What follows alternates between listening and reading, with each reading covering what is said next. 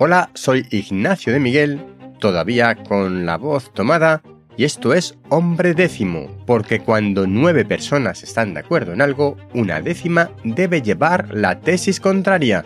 Recuerda que este podcast de ciencia se encuentra dentro de podcastidae.com, la red de podcast de ciencia y naturaleza. En el tema de hoy, los peros de los grandes planes del hidrógeno. Países como Japón o la India se suman a la corriente de apostar por el hidrógeno como una fuente de energía renovable. Japón en concreto va a destinar 20.000 millones de dólares a la subvención de la fabricación de hidrógeno. Empresas como Total y Air Liquid apuestan por desarrollar los puntos de abastecimiento para ofrecer hidrógeno. 100 hidrogeneras en los próximos 10 años. Y el problema de fondo es que los electrolizadores para fabricar el hidrógeno son muy caros y la energía renovable para usarlos no sabemos de dónde saldrá.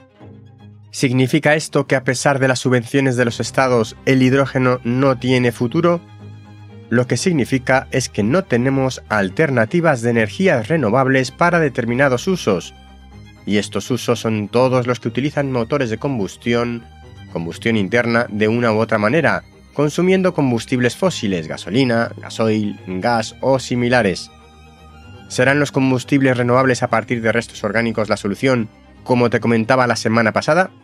Ya están pensando en prohibir las calefacciones urbanas a base de gas, en Europa al menos, pero la red eléctrica no tiene la capacidad de sustituir toda la energía que se genera ahora mismo con el gas. Y en determinadas industrias es aún más complicado. Eso sí, mientras en Jaén, un grupo de científicos ha logrado fabricar hidrógeno a partir de restos del sector vitivinícola. Hasta aquí el episodio de hoy. Si no te quieres perder nada, apúntate a la newsletter en hombredécimo.com y no olvides recomendar este podcast. Hasta pronto.